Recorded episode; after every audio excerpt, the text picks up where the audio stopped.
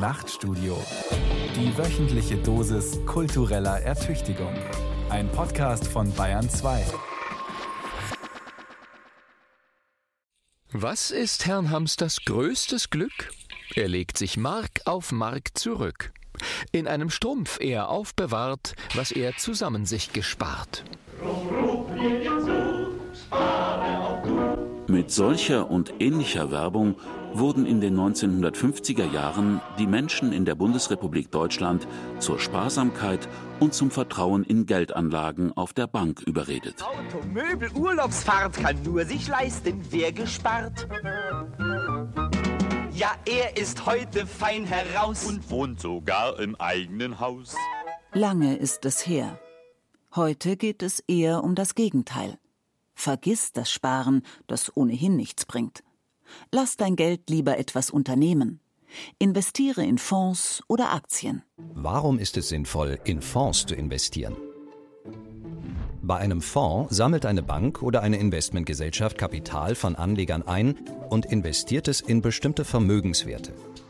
Als Anleger erwerben sie sogenannte Fondsanteile und profitieren von deren Wertsteigerung. Gerade für Anleger mit kleinerem Vermögen bieten Fonds erhebliche Vorteile. Allerdings handeln die Deutschen nicht nach diesem Rat. Weder Nullzinsen noch steigende Gebühren bringen sie vom Sparen ab. Ja, nicht einmal die Aussicht darauf, für das Sparen nicht mehr belohnt, sondern bestraft zu werden. Das Geldkuvert zu Hause und traditionelle Bankeinlagen, die beiden derzeit unfruchtbarsten Formen, mit Geld umzugehen, sie sind während der Niedrigzinsphase nicht etwa zurückgegangen, sondern haben weiter zugelegt. Die Menschen in Deutschland sind in der Summe so reich wie nie zuvor. Das Vermögen privater Haushalte aus Bargeld, Bankeinlagen, Wertpapieren und Ansprüchen gegenüber Versicherungen beläuft sich im Jahr 2019 auf 4.400 Milliarden Euro. Dabei bleiben Bargeld und Bankeinlagen trotz der Zinsflaute die beliebtesten Geldanlagen. Denn sie sind risikoarm und schnell liquide. Das sind die Vorteile. Und obwohl einige Banken für Einlagen über 100.000 Euro bereits Negativzinsen verlangen, legten die Deutschen im zweiten Quartal 2019 zusätzliche 43 Milliarden Euro auf diese Weise an. Dagegen flossen aus Privathaushalten zusätzlich nur 10 Milliarden Euro in Aktien und Investmentfonds. Sparen von der Bürgertugend zum Verlustgeschäft von Markus Metz.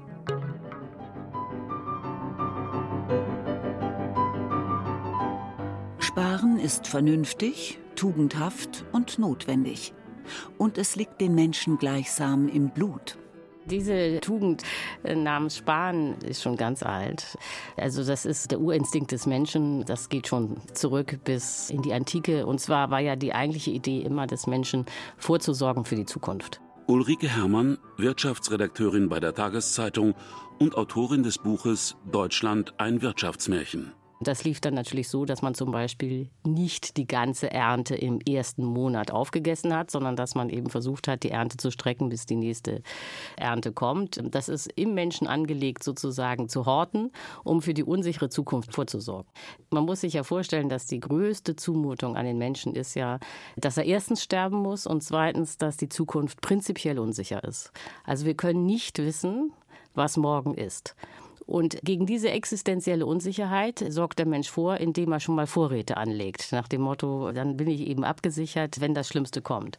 Und deswegen ist Sparen auch nicht falsch. Und man kann sehr gut verstehen, dass Haushalte zum Beispiel in Deutschland im Durchschnitt alle sparen. Also es gibt natürlich einige Familien, die einen Kredit aufnehmen, um ein Haus zu bauen. Aber in der Summe und im Durchschnitt sparen alle. In einem Feld saß eine Grille und zirpte und sang den lieben langen Tag lang. Es war Sommer.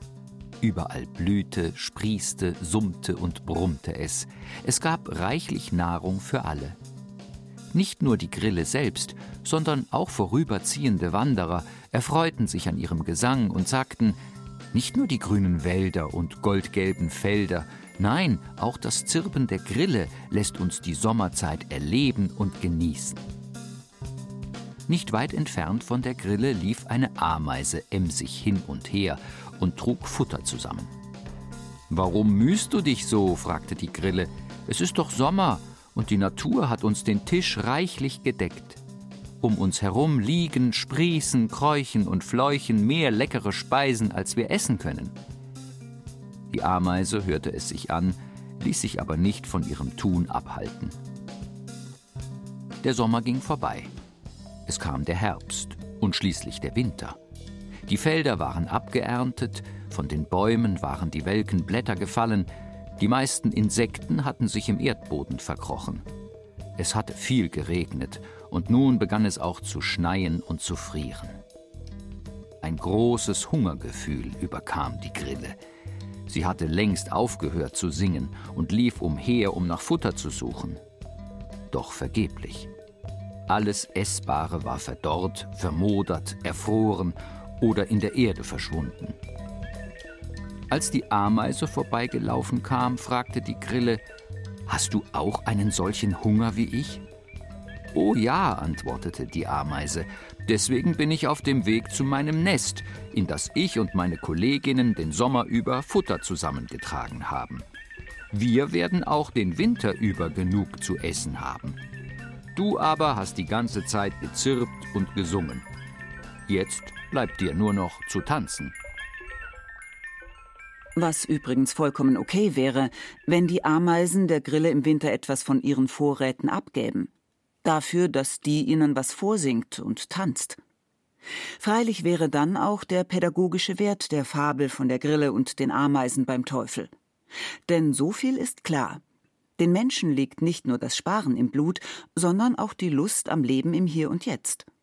Deshalb müssen sie zum Sparen immer auch erzogen werden. So wogt ein ständiger Streit zwischen der inneren Ameise und der inneren Grille. Allerdings ist Sparen nicht gleich Sparen. Es ist gar nicht leicht, die verschiedenen Aspekte, Mechaniken und Strategien auseinanderzuhalten, für die der Begriff Sparen benutzt wird und die allesamt einem ursprünglichen Instinkt und einer gutbürgerlichen Wertvorstellung entstammen. Sehr häufig kommt es vor, dass man in seinem Bekannten- oder Freundeskreis jemanden hat, der kommt von einer Shoppingtour zurück und berichtet einem freudestrahlend, dass er eine neue Jacke gekauft hat und er hat 50 Euro gespart. Und dann fragt man diese Person, ob sie die 50 Euro bitte auf den Tisch legen könnte. Und das geht natürlich nicht, weil in diesem Zusammenhang wird unter Sparen etwas ganz anderes verstanden, nämlich dass man weniger ausgegeben hat, als man geplant oder gedacht hat. Hagen Krämer ist Professor für Volkswirtschaftslehre an der Hochschule Karlsruhe.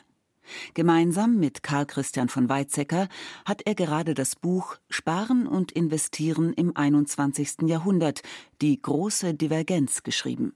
Wenn wir im ökonomischen, vor allen Dingen im makroökonomischen von Sparen sprechen, dann meinen wir, dass die Einnahmen, die Einkommen, die ein Wirtschaftsobjekt erzielt oder ein Sektor erzielt, nicht vollständig ausgegeben werden, dass also ein Residuum übrig bleibt.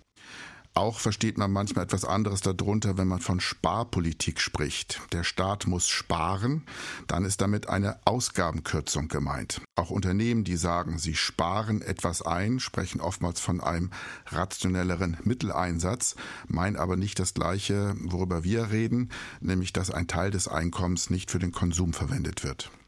Man spart also in diesem Sinne nur, wenn man das wegen des Schnäppchenpreises einer Jacke gesparte nicht gleich noch für eine Hose ausgibt.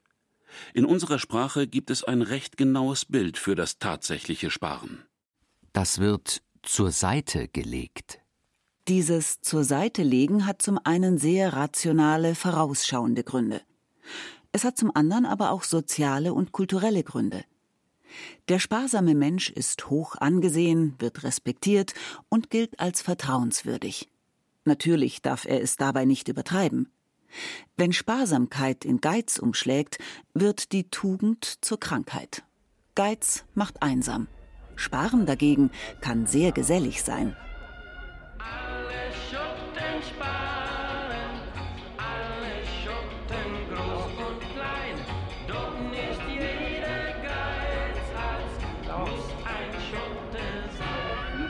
Sparen war in weniger vermögenden Kreisen einmal ein wichtiger Teil der Freizeitgestaltung. Man trat etwa einem Sparverein bei. Bis in die 90er Jahre war in Deutschland, vor allem im Gebiet von Rhein und Ruhr, keine Kneipe um die Ecke vorstellbar ohne das charakteristische Schränkchen mit Nummern des Sparvereins. Jedes Mitglied wirft mindestens einmal im Monat einen Beitrag in sein Fach, einmal im Monat leert der Kassier die Fächer, notiert die Summen und zahlt das Geld aufs Vereinskonto ein. Die Sparziele waren und sind unterschiedlich von der Absicherung der Mitglieder bis zur Finanzierung gemeinsamer Vergnügungsfahrten. Am Ende des Jahres, beim großen Kassensturz, können sich die Mitglieder ihre Spareinlagen auszahlen lassen. Ein guter Grund zum Feiern und für die Wirte ein schönes Zusatzgeschäft. Schließlich haut mancher Sparer das Gesparte gleich wieder auf den Kopf. An der Spitze standen im Jahr 1990 Köln mit rund 16.000 Sparern in 1.350 Sparvereinen und Duisburg mit 55.000 Sparern in 1.100 Sparvereinen. Die Tendenz ist allerdings stark rückläufig. Man könnte meinen, Sparen macht nicht einmal in der Kneipe mehr Spaß. Spaß haben oder sparen? Zuerst lustig und dann verzweifelt wie die Grille, oder arbeitsam, entsagend und dann triumphierend wie die Ameise. Eigentlich ist das kein Entweder oder. Denn auch wer spart, will in aller Regel Spaß. Zwar später, aber dafür umso mehr. Nur Onkel Dagobert, bekanntlich die reichste Ente der Welt, hat eine andere Lösung gefunden. Das Geld in seinem Geldspeicher ist ihm selbst der einzige große Spaß. Wenn er sein erfrischendes Geldbad nimmt, wie ein Maulwurf in seine Geldhaufen taucht und sich die Münzen auf den Kopf prasseln lässt. Gewöhnliche Enten, äh, Menschen haben sich schon immer in den moralischen Fallstricken von Haben und Nichthaben, Festhalten und Wegwerfen, Horten oder Verschwenden verheddert. Sparen meint ganz unterschiedliche Sachverhalte, abhängig davon, ob es in einer individuellen Biografie stattfindet, in einer Gemeinschaft wie dem Sparverein, in einem Unternehmen, in einer Volkswirtschaft oder in einem Staat. Überall allerdings kann Sparen sehr rasch vom Motor des Wohlstandes zur Bremse werden und umgekehrt. Es kann für Segen oder Unglück, für Heilung oder für Krankheit verantwortlich sein. Dass unser Sparguthaben sich auf der Bank wundersam in einen Kredit verwandelt, mit dem sich jemand anderes am Wachstum der gesamten Wirtschaft beteiligt, macht froh dass vieles von dem, was ein Mitteleuropäer sich ersparen kann, zu Lasten anderer Menschen, zum Beispiel in sklavenähnlichen Arbeitsbedingungen im globalen Süden geht, macht traurig. Ob Sparen nun eher anstrengend oder eher vergnüglich ist, ob man es mit gutem oder doch nicht so ganz gutem Gewissen tut, es muss jedenfalls Sinn ergeben. Wann ist Sparen sinnvoll? Wenn sich das Ersparte vermehrt oder wenigstens nicht mindert. Wenn es also, wie man in einer vielsagenden Metapher sagt, Früchte trägt. Wenn das Ersparte sicher ist vor Räubern und anderen Übeltätern, auch jenen in Staatsdiensten. Sparen kann man nur in einer geordneten und kontrollierten Umgebung. Wenn mit dem Ersparten auch etwas anzufangen ist. Ein neues Haushaltsgerät kaufen, eine Reise machen, die Ausbildung der Kinder sichern, ein Haus bauen, eine zweite Karriere starten, wenn das Ersparte Sicherheit für einen Notfall bietet, für den Arzt, die Kur, den Verdienstausfall, das Auto nach einem Unfall, das Haus nach einem Unwetter, die Verfahrenskosten in einem Rechtsstreit. Wenn das Ersparte so dauerhaft ist, dass es von einer Generation an die andere weitergegeben werden kann und seinen Teil zur großen Erzählung des Mittelstands beiträgt, in der es jede Generation tendenziell besser hat als die vorherige. Wenn das Sparen von der Familie, den Nachbarn, den Kollegen am Arbeitsplatz, der eigenen Kultur, der Klasse etc. als positiv bewertet wird und über die Anerkennung und den Status Vorteile bringt. Wenn Sparen eine bestimmte Ästhetik, eine soziale Gestalt, ein Bild und Selbstbildnis abwirft, aber auch selbst sozial wirken kann. Wenn Sparen im Blick von oben, also zum Beispiel dem Blick der Eltern, dem Blick der Fürsten, dem Blick der Götter wohlgefällig ist. Die Einstellung zum Sparen geht auch in der europäischen Tradition sehr weit zurück. Sie finden dort schon Wurzeln in der antiken griechischen Philosophie. Wenn man bei Platon schaut, dann findet man dort ein starkes Missbilligen des Strebens nach Reichtümern. Es wird die Auffassung vertreten, dass Zinsen Wucher sind. Aristoteles ebenso hält Geld für unfruchtbar und lädt Zinsen ab. Hagen Krämer, Professor für Volkswirtschaftslehre an der Hochschule Karlsruhe. Das setzt sich dann fort bis in die Anfänge der modernen Ökonomie. Nehmen Sie Adam Smith. Adam Smith ist zum einen Moralphilosoph und zum anderen Ökonom. Und als Moralphilosoph steht er in der Tradition der antikischen griechischen Philosophie und lehnt übermäßigen Konsum ab, weil er glaubt, dass wir hier eine Tendenz zur Verschwendung haben, zu Habgier, zu Eitelkeit. Er nennt das unproduktiven Konsum, mit dem man nur seinen Reichtum zur Schau stellt und seinen Status sozusagen verkörpert.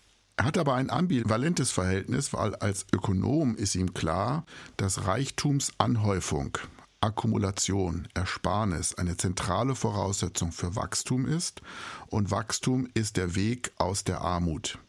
Und deshalb hat er unterschiedliche Einstellungen zu Sparen und zu Vermögen und setzt sich aber bei ihm letztendlich die ökonomische Erkenntnis durch, dass Sparen eine wichtige volkswirtschaftliche Funktion hat. Schatz, bald ist der 31.12. Ja. Schatz, warst du schon bei Schwäbisch Hall? Ja. Dann sind unsere Bausparvorteile für 86 sicher? Ja. Dann schlaf schön. In einer Planwirtschaft wie der DDR gab es natürlich keine der kapitalistischen Geldanlagen wie etwa Aktien oder Immobilienspekulation. Es war der Staat, der die Arbeitsleistungen und Versorgungsansprüche der Bürgerinnen und Bürger regelte. Selbst ein System wie das Bausparen wurde in den 70er Jahren eingestellt. So blieb das biedere Sparbuch mit einem Einheitszins das einzige Mittel, Geld zurückzuhalten und zu vermehren. Heimlicher Besitz von Westgeld war so beliebt wie gefährlich. Eine ganz spezielle Variante des Sparens gelang dem DDR-Bürger, wenn er in gewisser Weise das System austrickste, indem er extrem nachgefragte Dinge hortete, wie zum Beispiel Ersatzteile für den Trabi oder Qualitätsbriketts. Der Untergang der Ostblockstaaten hatte gewiss mit dem Freiheitswillen der Menschen zu tun. Zugleich aber auch einiges damit, dass die Staaten im internationalen Wirtschaftssystem mehr oder weniger bankrott waren. Man hatte sich nicht zuletzt beim Klassenfeind verschuldet.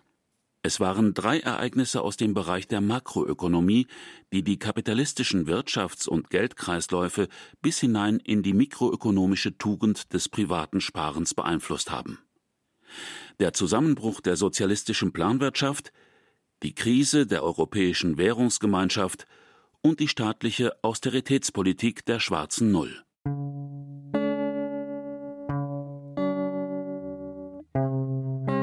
Zäsur 1 Der Zusammenbruch der sozialistischen Planwirtschaft Die nun konkurrenzlose Marktwirtschaft konnte auf einige der Wohltaten verzichten, die der Staat bis 1989 an die Bürger verteilt hatte. Es begannen die Kampagnen gegen angebliche Schmarotzer und Faulpelze in den sozialen Hängematten. Unter Helmut Kohls Regierung machte sich auch wieder die Rede von einer Leistungselite breit, die sich berechtigterweise mehr vom Kuchen der Märkte abschneiden dürfe. Der Neoliberalismus brachte mit sich die drei Plagen der Privatisierung, der Globalisierung und der Deregulation. Der Staat kürzte Sozialleistungen, Fürsorge und Sicherheit. Bürgerinnen und Bürger sollten gefälligst selbst etwas für ihre Absicherung tun. Aus der großen bürgerlichen Tugend, die ein Leben in Sicherheit und Wohlstand garantierte, wurde nun ein Vorsorge- und Absicherungssparen. Das freiwillige Sparen verwandelte sich in die erzwungene Zusatzvorsorge für Alter und Krankheit. Und der bescheidene Geldüberschuss der Mittelschicht wurde vom Sparbuch via Aktien, Fonds, Immobilien und allerlei immer kompliziertere Finanzdienstleistungen in die kapitalistische Zirkulation umgeleitet.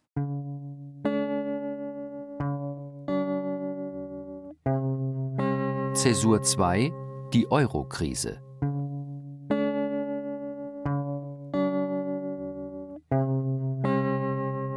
Bundesfinanzminister Schäuble hat heute im Bundestag eindringlich dafür geworben, das hochverschuldete Griechenland weiter finanziell zu unterstützen. Tagesschau, 10. Juni 2011. Die Parlamentarier verabschiedeten trotz Bedenken einen entsprechenden Antrag der Regierungsfraktionen.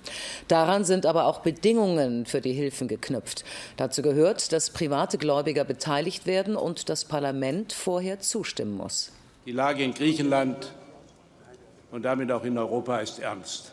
Kanzlerin und Finanzminister wollen freie Hand für die Verhandlungen über weitere Griechenlandhilfen. 12 Milliarden Euro braucht das Land sofort, um zahlungsfähig zu bleiben. Die Eurokrise vereinte Aspekte einer Staatsschuldenkrise, einer Bankenkrise und einer Finanzkrise in sich.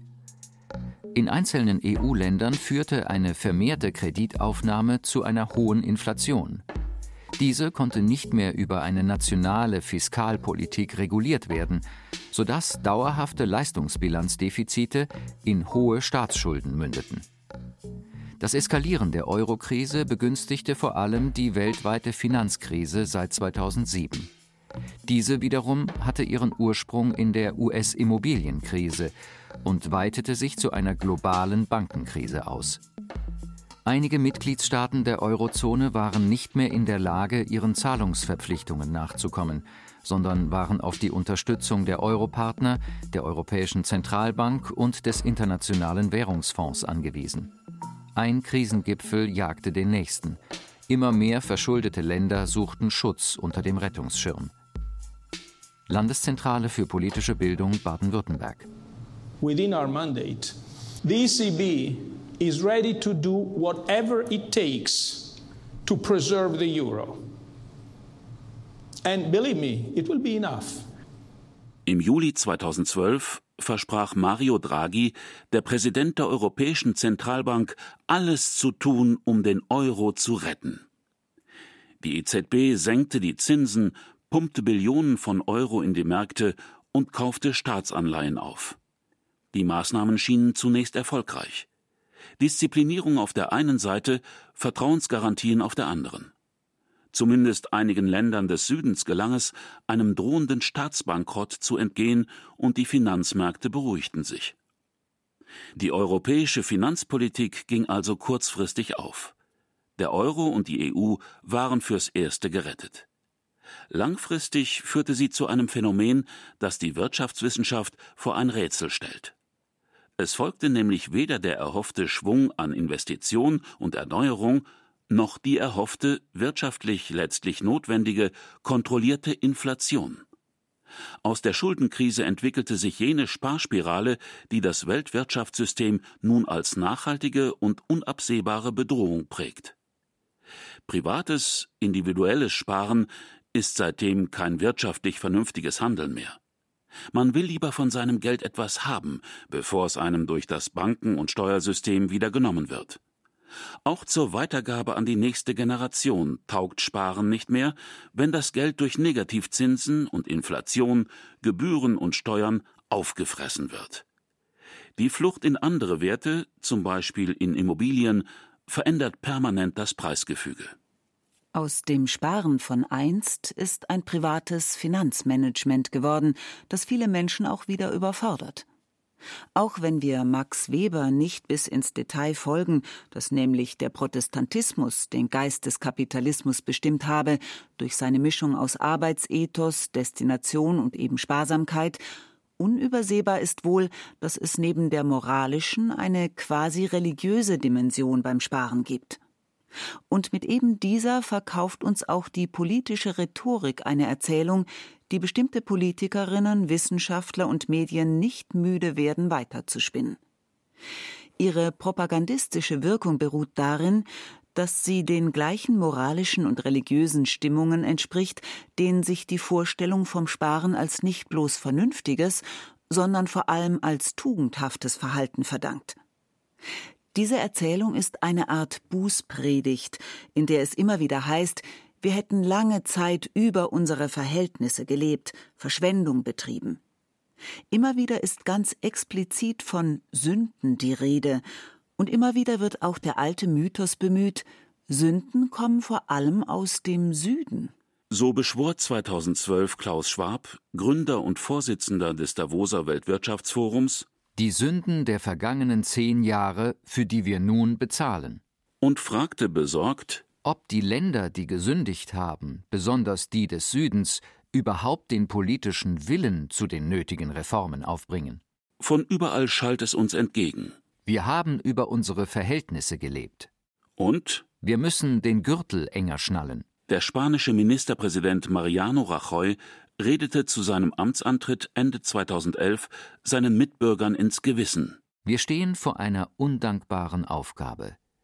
Es geht uns wie Eltern, die vier Kinder durchbringen müssen, obwohl sie nur Geld für zwei haben.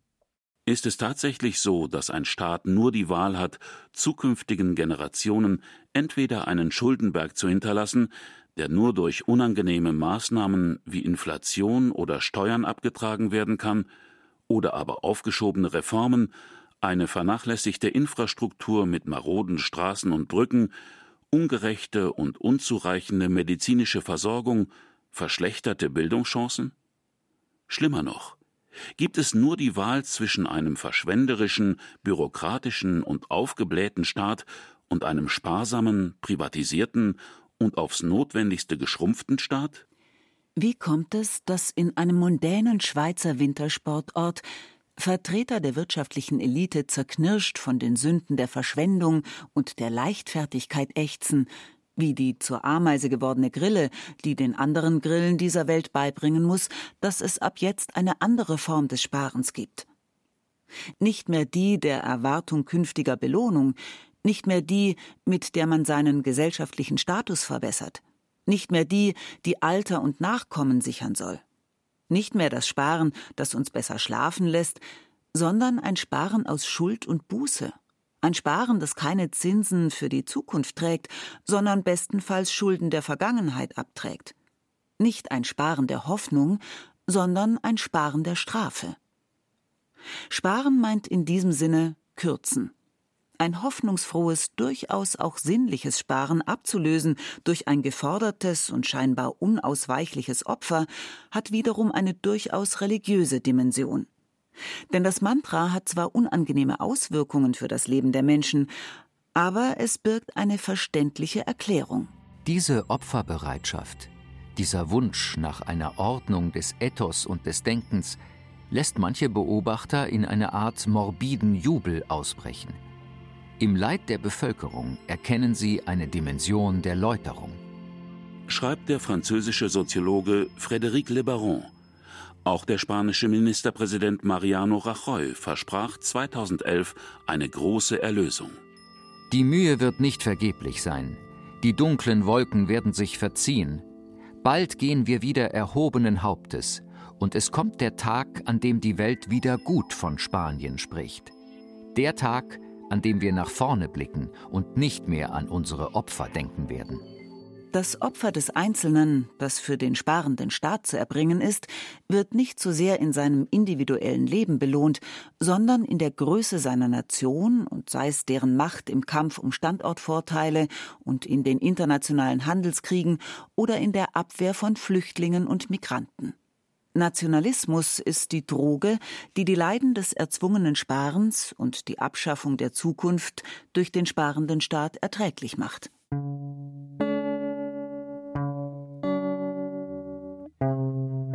Zäsur 3 Die staatliche Austeritätspolitik der schwarzen Null Im November 2014 kündigt Finanzminister Wolfgang Schäuble im Bundestag stolz die schwarze Null an. Herr Präsident, meine sehr verehrten Damen und Herren! Diese Bundesregierung hat nach der Wahl beschlossen, dass wir ab 2015 den Bundeshaushalt ohne Neuverschuldung fahren wollen. Dieses Versprechen halten wir ein und setzen wir heute um. Dieses Versprechen wurde zu einem Mantra der Großen Koalition, auch wenn es von Anfang an Kritik an der Sparpolitik gab. Denn man kann durch Verschwendung in die Krise geraten, durch anhaltendes Sparen aber auch. Und zwar sparen die Haushalte eben, weil sie fürs Alter vorsorgen wollen, für die Krankheit vorsorgen wollen, weil sie für sich vielleicht ein Auto leisten wollen, weil die Kinder eine Ausbildung brauchen, weil die Rente vielleicht nicht reicht. Also es gibt ganz viele Gründe zu sparen und alle diese Gründe sind gut. Ulrike Herrmann, Wirtschaftsredakteurin der Tageszeitung. Der Punkt ist nur, dass wenn die Haushalte in der Summe alle sparen, muss eben klar sein, dass gleichzeitig dadurch ständig Nachfrage in der Volkswirtschaft fehlt, weil die Leute ja stattdessen das Geld auf das Konto räumen. So, und dann müssten eben andere Sektoren, sprich die Unternehmen oder der Staat, sich verschulden, um eben diesen permanenten Verlust an Nachfrage auszugleichen. Jetzt stellen wir aber fest, dass es so ist, dass auch die Unternehmen in Deutschland in der Summe sparen. Die machen so viele Gewinne, dass sie ihre Investitionen sozusagen aus der Portokasse finanzieren und große Mengen, Milliarden, ebenfalls auf die Konten räumen. So, dann haben wir also schon die Haus Haushalte, die sparen und wir haben die Unternehmen, die sparen. So, und jetzt müsste eigentlich der Staat das alles ausgleichen, indem er eben Kredite aufnimmt. Stattdessen haben wir aber einen Staat, der eine schwarze Null propagiert und ebenfalls spart. Und das führt kollektiv in die Katastrophe. Wenn niemand Geld ausgeben will, dann ist es eben nicht so, dass alle reicher werden, sondern paradoxerweise ist es so, dass alle ärmer werden. Und das heißt in der Volkswirtschaftslehre auch das Sparparadox. Nicht? Wenn jeder Einzelne spart und denkt, er wird reicher, aber wenn alle sparen, werden alle ärmer. Die Unternehmen haben genug Geld. Investieren lohnt nicht, solange man die Nachfrage bequem mit den vorhandenen Mitteln befriedigen kann. Also lieber raus mit dem Geld aus der sogenannten Realwirtschaft und hinein in die Finanzspekulationen. Den Privathaushalten soll das Sparen vergällt werden, damit sie wieder mehr Nachfrage generieren. Nur zwingt diese Haushalte ja gerade der sparende Staat, trotz der schlechten Zinslage, verfügbares Geld zu horten, da jede Krankheit, jeder Unfall und auch das Älterwerden nach einer Reserve verlangt. Die Opposition im Bundestag kritisierte Finanzminister Schäubles schwarze Null vehement. Dietmar Bartsch von Die Linke ebenso wie Sven Christian Kindler vom Bündnis 90 Die Grünen. Das ist keine seriöse Haushaltspolitik, das kann keine seriöse Haushaltspolitik sein. Das ist der Versuch, hier ein Denkmal zu setzen. Und Herr Schäuble, sagen Sie bitte laut und deutlich, dass Sie kein Denkmal zulasten zukünftiger Generationen wollen. Herr Schäuble, Sie verstecken Ihre Schulden nur in Schattenhaushalten. Das ist unehrlich. Wenn man ehrlich ist, dann hat der Haushalt in der Bilanz ein dickes, fettes Minus. Das Konzept des sparsamen Staates mit einem ausgeglichenen Haushalt wird als Austeritätspolitik bezeichnet. Man kann das an der Oberfläche als Orientierung an Haushaltsdisziplin, Kontrolle und Verringerung der Staatsschulden ansehen. Die Netto-Neuverschuldung des Staates wird begrenzt und ein Staatsbankrott so unwahrscheinlich, dass die Risikoaufschläge auf Staatsanleihen sinken. Und natürlich können auf diese Weise internationale Vereinbarungen wie etwa der Europäische Stabilitätspakt garantiert werden. Wenn wir uns nicht an die europäischen Regeln halten, wie sollen wir es dann von anderen, die schwerer haben, aktuell verlangen? Und deswegen ist es wichtig, dass wir diese Finanzpolitik machen, auch als ein Beitrag zu einer Überwindung der Schwierigkeiten in Europa. Wie das Beispiel Deutschlands zeigt, genießt ein Staat mit Austeritätspolitik international den Ruf von Solidität, Verlässlichkeit und Sicherheit, für eine exportorientierte Wirtschaft ist das ein wichtiges Argument. Der Haken an der Sache aber ist, dass dabei ein klassisches Steuerungselement verloren geht, mit dem ein Staat auf die zyklischen Bewegungen der Ökonomie reagiert. Sparen in Zeiten der Hochkonjunktur, investieren um den Preis der Neuverschuldung in Zeiten des Abschwungs. Wie Unternehmen, die mit Krediten Investitionen vornehmen, kam in Zeiten der sozialen Marktwirtschaft auch dem Staat eine Aufgabe des Entsparens zu. Er nahm sozusagen die Ersparnisse seiner Bewohner als Kredite auf, um eigene Unternehmen zu führen, wie Bahn und Post, oder um das Gesundheitssystem, Forschung und Kultur zu fördern. Der sparsame Staat aber macht genau das Gegenteil. Er investiert nicht, er verweigert den eigenen Angestellten Lohn- und Gehaltszuwächse und damit Kaufkraft. Um weiter zu sparen, man darf auch ruhig kürzen dazu sagen, geben Bund, Länder und Kommunen nach und nach eigene Unternehmen aus der Hand. Das nennen die Verantwortlichen dann Privatisierung. Der Vorteil des sparsamen Staates mag darin bestehen, dass er auf Steuererhöhungen verzichten kann, was wiederum vor allem den Besserverdienenden zugutekommt. Dass er für Privatisierungen günstige Bedingungen schafft, also zum Beispiel keine hohen Lohnkosten, und schließlich, dass er beste Voraussetzungen für den Export bietet. Die Nachteile werden nach und nach sichtbar. Die Infrastrukturmängel bei Straßen, Bahnstrecken, Brücken und Gebäuden. Weiters die Einsparungen bei Bildung und Erziehung und nicht zuletzt eine wachsende Mehrbelastung der Bürgerinnen und Bürger bei der Vorsorge für Krankheit, Arbeitslosigkeit und Alter, womit wiederum der Zwang zum tatsächlichen Sparen an jeden Einzelnen delegiert wird. Letztendlich ist damit eine verhängnisvolle Mechanik des allgemeinen Kaputtsparens in Gang gesetzt. Der Finanzierungssaldo der deutschen Unternehmen ist positiv. Sie benötigen also die Ersparnisse der privaten Haushalte nicht. Der Staat entspart auch nicht mehr, sondern er hat die schwarze Null, die Schuldenbremse. Er baut gerade zurzeit seine Schulden ab. Er benötigt also die Ersparnisse der Haushalte auch nicht. Hagen Krämer, Professor für Volkswirtschaftslehre an der Hochschule Karlsruhe. Wo bleiben dann die Ersparnisse? Nun, Deutschland löst das gewissermaßen so, und das muss so funktionieren. Das steuert man nicht, sondern das sind die Kräfte des Marktes und der Ökonomie.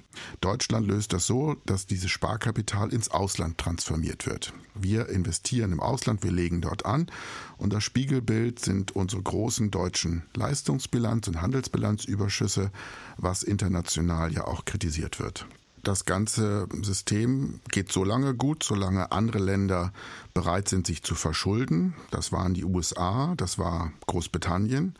Nun sehen Sie dort auch gewisse politische Entwicklungen, wo gesagt wird, diese großen Ungleichgewichte, diese Defizite, die wir haben, die wollen wir nicht länger hinnehmen. Man wehrt sich mit Zöllen und ähnlichen Dingen und das wird unser System ins Stottern bringen und möglicherweise auch an den Rand einer schwereren Krise. Das ist nicht auszuschließen. Das System, was wir die letzten 20 Jahre aufgebaut haben, ist nicht nachhaltig. Da muss sich etwas dran ändern. Es gibt also einen direkten Zusammenhang zwischen den Nullzinsen für die Sparer im Inland, dem sparsamen Staat der Austerität und dem Wirken des Kapitals im Ausland. Wenn die anderen sich ständig verschulden, um unsere Waren zu kaufen, dann kommt irgendwann der Zeitpunkt, wo völlig offensichtlich ist, dass sie diese Schulden gar nicht zurückzahlen können. Ulrike Herrmann, Wirtschaftsredakteurin bei der Tageszeitung. Dann stellt sich raus, was auch immer wieder passiert, auch zuletzt in der Eurokrise gut zu sehen. Wir haben unsere Waren im Ausland nicht verkauft, sondern in Wahrheit haben wir sie verschenkt. Wir haben Kredite ins Ausland gegeben, damit die anderen unsere Waren kaufen können. Dann werden diese Kredite aber nicht zurückgezahlt. Das Geld muss abgeschrieben werden. Und am Ende ist man eben seine Waren los, ohne dass man Gegenwert gesehen hätte. Und äh, es wäre natürlich viel schlauer, wenn die Deutschen ihre Waren selbst verbrauchen würden, äh, statt sie ins Ausland zu schaffen und dann da zu verschenken. Ob es eine wirkliche Alternative Sparen versus Wachsen bzw. Konsumieren auf Pump gibt, ist unter den Wirtschaftswissenschaftlern umstritten. Und nicht nur unter denen. Es mag sich schließlich auch die Lust in Grenzen halten, das mühsam ersparte Geld von der Bank zu holen, um zu konsumieren, damit die sogenannte Realwirtschaft wieder auf Trab kommt und Kapital und Waren gefälligst im Land bleiben. Zum ökonomisch vielleicht sinnlos gewordenen Sparen gibt es einfach noch keine vernünftige und moralische Alternative. Nicht, dass es in unserer Geschichte nicht schon Beispiele gegeben hätte, anhand derer das Problem des Sparens für eine Gesellschaft sichtbar geworden wäre. Da wäre etwa die sogenannte Freiwirtschaftslehre, die Johann Silvio Gesell in den Zehnerjahren des vorigen Jahrhunderts entwickelte. Für ihn führt der Eigennutz der Einzelnen auf einem radikal offenen Markt zum Wohl des Ganzen. Allerdings nur im Rahmen eines fairen Wettbewerbs mit gleichen Chancen für alle. Als Voraussetzung dafür gibt es zum einen keinen Privatbesitz an Grund und Boden, der leistungsloses Einkommen ermöglicht, sondern der Boden ist öffentliches Eigentum, das an die Nutzer verpachtet wird. Zum anderen gibt es keinen Zins. Geld, das nicht zirkuliert, verliert dadurch an Wert. Geld zu horten, also zu sparen, ergibt dann keinen Sinn. Aktuelle Erscheinungen wie der Nullzins, der Negativzins, der Strafzins und eben die strukturelle Entwertung des Geldhortens alias Sparens wirken, als ob sie aus einem der zahlreichen Aufsätze und Bücher Johann Silvio Gesells stammen, die von Zeit zu Zeit wieder einmal aus den Antiquariaten geholt und entstaubt werden, wie die natürliche Wirtschaftsordnung durch Freiland und Freigeld oder der Abbau des Staates nach Einführung der Volksherrschaft. Eine zweite Momentaufnahme aus der deutschen Geschichte. Reichskanzler Heinrich Brüning versuchte zu Beginn der 1930er Jahre mit sogenannten Notverordnungen, es waren mehr als 60, am Parlament vorbei eine strikte Spar- und Austeritätspolitik durchzusetzen. Dazu gehörten drastische Einschnitte in den staatlichen Leistungen. Löhne und Gehälter wurden nicht nur in den Staatsbetrieben gesenkt, Subventionen gestrichen oder neu verteilt.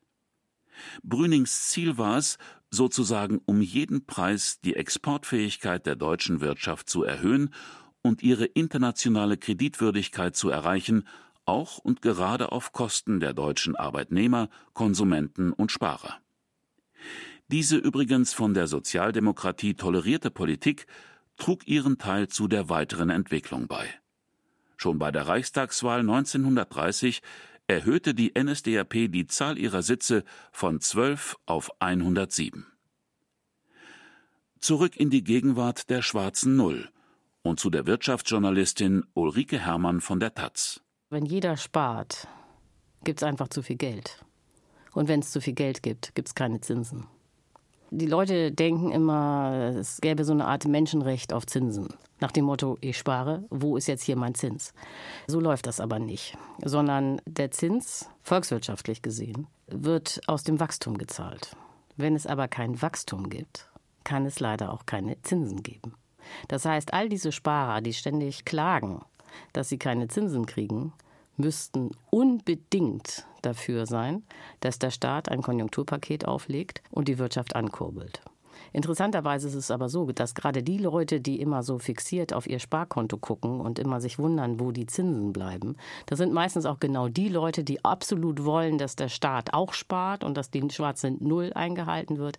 Das heißt, sie sehen überhaupt nicht, dass sie mit ihrer eigenen Marschrichtung sparen überall genau das verhindern, was sie haben wollen, nämlich Zinsen. Vielleicht liegt eine der Ursachen, warum Menschen, denen das Sparen gerade verleidet wird, sich doch auf einen sparenden Staat verlassen wollen, in einem Versprechen der Gemeinsamkeit. Als wäre ein sparender Staat immer zugleich einer, der für seine Untertanen nur das Beste will. Eine Regierung muss sparsam sein, weil das Geld, das sie erhält, aus dem Blut und Schweiß ihres Volkes stammt. Es ist gerecht, dass jeder Einzelne dazu beiträgt, die Ausgaben des Staates tragen zu helfen. Aber es ist nicht gerecht, dass er die Hälfte seines jährlichen Einkommens mit dem Staate teilen muss. Friedrich II., genannt der Große, König von Preußen. Damals im 18. Jahrhundert mochte ja tatsächlich noch der eine oder andere geglaubt haben, der preußische Staat spare um seinetwillen. Dieser Glaube ist heute nur noch mit einem hohen Maß an Naivität aufrechtzuerhalten. Der neoliberale Staat kürzt soziale Leistungen und verzichtet darauf, in die Infrastruktur zu investieren. So kann er Steuern senken, was ihm Standortvorteile verschafft und die eigene Exportwirtschaft stärkt. Zudem kommt der schlanke Staat gut an. Weil Sparen eben eine Tugend ist, die wir als brave Kinder erworben haben, ist uns bei diesem Thema offensichtlich ein Teil der kindlichen Naivität geblieben. Alles, was mit Sparen zu tun hat, vermittelt ein Gefühl von Geborgenheit, Sicherheit und Glück.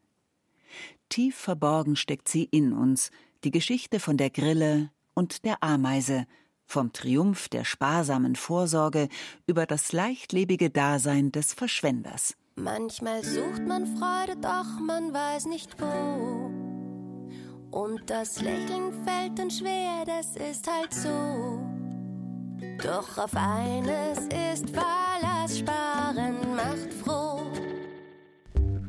Sehr geehrter Kunde, zum 6. November 2019 passen wir unsere Zinssätze für Tages- und Festgelder an. Tagesgeld von 0,1% auf 0,05% pro Jahr. Festgeld, Laufzeit sechs Monate, von 0,1% auf 0,05% pro Jahr. Festgeld, Laufzeit zwölf Monate, von 0,1% auf 0,05% pro Jahr. Die Senkung der Zinssätze ist im Wesentlichen auf die anhaltend niedrigen Zinssätze an den Geld- und Kapitalmärkten zurückzuführen. Wir gehen davon aus, dass sich diese Situation in absehbarer Zeit nicht ändern wird und sind daher gezwungen, die Zinsen erneut zu senken. Zwei Wochen später führt eine deutsche Bank Negativzinsen ab dem ersten Euro ein.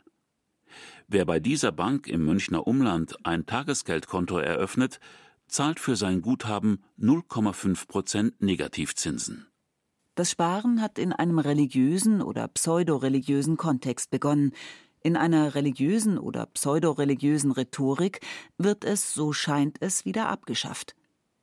Wer jetzt noch spart, tut es aus Verzweiflung, aus Verblendung oder in der überaus optimistischen Hoffnung, es gebe noch einen Ausweg aus der Sparspirale von Haushalten, Unternehmen und Staaten, die gemeinsam eben nicht nur sparen, sondern zugleich dem Sparen den Sinn rauben. Was man schon sieht, ist, dass die Wirtschaftswissenschaft sich bewegt beim Thema Exportüberschüsse oder auch schwarze Null. Also langsam aber sicher sickert auch in Deutschland ein, dass die Welt nur noch staunt über die theoretische Diskussion in Deutschland. Also und man nimmt jetzt doch langsam aber sicher zur Kenntnis, dass die Exportüberschüsse extreme Risiken haben, eben weil dann das Geld, die Kredite, die man ins Ausland gibt, weg sind. Die Volkswirte nehmen auch wahr, dass das mit der schwarzen Null nicht funktionieren kann, weil man ja dann die Wirtschaft in die Krise spart. Aber was immer noch völlig fehlt, das muss man so hart sagen, ist, dass sich die Volkswirte wirklich intensiv mit dem Thema Umweltschutz, Klimawandel und Kapitalismus auseinandersetzen. Also was viele Volkswirte machen, sind irgendwelche Modelle zu entwickeln, wie man den CO2-Ausstoß bepreisen könnte. Aber sie setzen eben immer noch auf den Markt, auf den Preis. Und letztlich sind diese ganzen Vorschläge, die da diskutiert werden, weit weg, und zwar wirklich weit weg von dem, was eigentlich nötig wäre. Nicht? Also wenn man weiß, wir verbrauchen drei Planeten, aber es gibt nur einen, dann ist ja klar, okay, wir müssen hier irgendwie schrumpfen. Es geht nicht mehr um Wachstum, es geht um Schrumpfen und zwar um radikales Schrumpfen. So, und das kann kein Volkswirt denken, weil die sind immer noch bei dem Thema Wachstum. Nicht? Und jetzt wird halt eben überlegt, wie es grünes Wachstum geben könnte. Aber das ist eine reine Fiktion. Es kann kein grünes Wachstum geben, weil jedes Wachstum, egal wie man es organisiert, verbraucht am Ende Rohstoffe. Die Rohstoffe sind aber hier auf diesem Planeten endlich. Es gibt noch eine ganz neue Bedeutung von Sparsamkeit. Nicht vom Geld, von dem wir offensichtlich mehr als genug haben, wenn auch in aller ungerechtester Verteilung, muss hier beim Einkauf etwas eingespart und dort auf die hohe Kante gelegt werden. Sondern es gilt mit den Rohstoffen, der Energie, dem Leben auf unserem Planeten zu haushalten. Sparen als andere Seite des Kredits, also als andere Seite des Verschuldens, kann ökonomisch nur funktionieren, wenn es wirtschaftliches Wachstum gibt.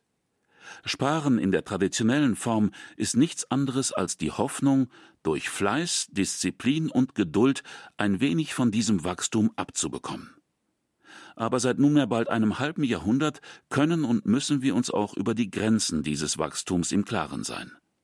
Unser Planet gibt einfach keinen ungebremst wachsenden Verbrauch her, so dass Sparen vielleicht noch einmal in einem universalen Rahmen absurd werden kann, als Hoffnung auf ein Wachstum, das es gar nicht geben darf.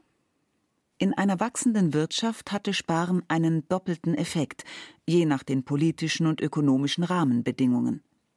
Sparen konnte die wirtschaftliche Entwicklung beschleunigen und stabilisieren, solange es mit Kreditnahme und Investition auf der anderen Seite eine harmonische Einheit bildete. Und Sparen konnte sozialen Fortschritt bedeuten, insofern es die Verhältnisse zwischen den Lebensabschnitten und zwischen den Generationen verbessern konnte. Armut beginnt in der Situation, in der man nichts sparen kann, nicht einmal die bescheidenste Summe für einen Notfall. Sparen konnte aber immer auch zur Gefahr für diese Entwicklungen werden. Wenn alle sparen, dann verlieren alle. Aus dem Sparen wird statt einem gemeinschaftlichen Projekt Eine Waffe des gegenseitigen Kaputtsparens. Statt für die nächste Generation spart man dann gegen sie. So wie der Staat es gegenwärtig tut, der wegen seiner Austeritätspolitik zu wenig in Erziehung, Bildung und Gesundheit investiert. Was aber, wenn die Metaphysik des Sparens, das wirtschaftliche Wachstum und der soziale Fortschritt als Bezugsgrößen wegfallen? Es gilt so oder so, eine Katastrophe zu verhindern. Hagen Krämer von der Hochschule Karlsruhe. Ich bin kein Anhänger der These vom Nullwachstum oder sogar des Schrumpfens der Wirtschaft. Das würde uns für eine Reihe von großen Problemen stellen. Das erste große Problem wäre die Beschäftigung. Solange es so etwas gibt wie technologischen Fortschritt, dass Maschinen besser und produktiver werden, wird auch immer wieder Arbeitskraft eingespart. Wenn wir Nullwachstum haben, würde das bedeuten, dass wir systematisch von Jahr zu Jahr weniger Beschäftigung brauchen. Man kann einen Teil davon durch Arbeitszeitverkürzung auffangen, aber das wird auf Dauer dann nicht funktionieren. Wir hatten auch Probleme mit anderen Sektoren, die bei einem Schrumpfung ihre Verschuldung dann tatsächlich nicht bedienen könnten, wo es dann zu Konkursen und ähnlichem kommen könnte. Aber es ist richtig, wir haben natürlich Grenzen des Wachstums, die sich aus ökologischen und klimatechnischen Bedingungen herstellen. Deshalb muss man auch darauf achten, dass man anders wächst. Also die Dekarbonisierung, das ist das Stichwort. Und wir haben noch viel Bedarf im Bereich von Dienstleistungen, sozialen Dienstleistungen, Pflege, Bildung, die jetzt nicht mit einem Ressourcenverbrauch zu verkoppeln sind, wie das bei ganz anderen Produktionsgütern der Fall ist. Also wir können ein sozial und umweltträgliches Wachstum generieren. Vielleicht sollte sich die alte Tugend des ökonomischen Sparens weiterentwickeln in eine neue Tugend des ökologischen Sparens. Dann müssten wir wohl auch zu neuen Formen des Sparens gelangen. Zu einem Sparen, das Rücksicht auf Natur und Klima, auf soziale Gerechtigkeit und Frieden belohnt. Das Sparen muss neu erfunden werden. Jeder Euro, Dollar oder Yen müsste gebunden sein an das, was er anrichtet auf dieser Welt dann wäre der Bezugspunkt des Sparens, das immer noch Ökonomie, Gesellschaft, Kultur und Moral miteinander verbindet, nicht mehr Wachstum, sondern einfach Zukunft.